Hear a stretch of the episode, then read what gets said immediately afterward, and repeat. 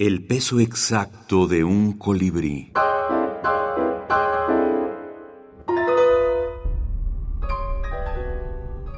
Autores de la minificción. Emiliano González. Fantasma.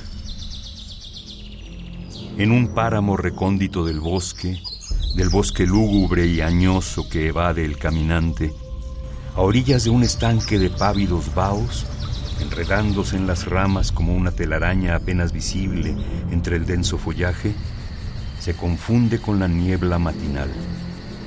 Al disiparse ésta, resbala por las ramas, por el tronco del árbol, semejante a la leche. Sobre la hierba corre como un arroyuelo sin cauce. Se condensa en vagas formas. Se desplaza aproximándose al estanque para verterse y desaparecer entre sus aguas.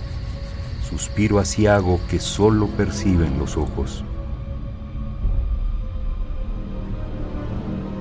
La ciudad de los bosques y la niebla. Emiliano González, Universidad de Guanajuato, primera edición, 2019.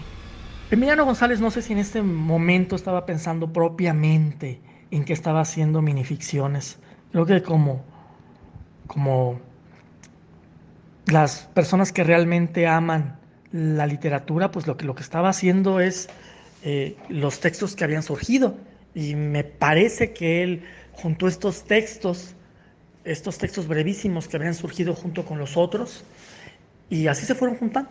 O sea, fue este libro no fue la intención, me parece, de hacer eh, un libro de, de, minificciones, que a veces creo que quienes escribimos este género a veces forzamos eso, ¿no? Vamos a escribir un libro de minificciones y todas las ocurrencias que se nos salgan van a estar ahí. No, me parece que Miriam González fue juntando lo que le parecía valioso y fue a la par haciendo la otra obra que necesitaba más extensión.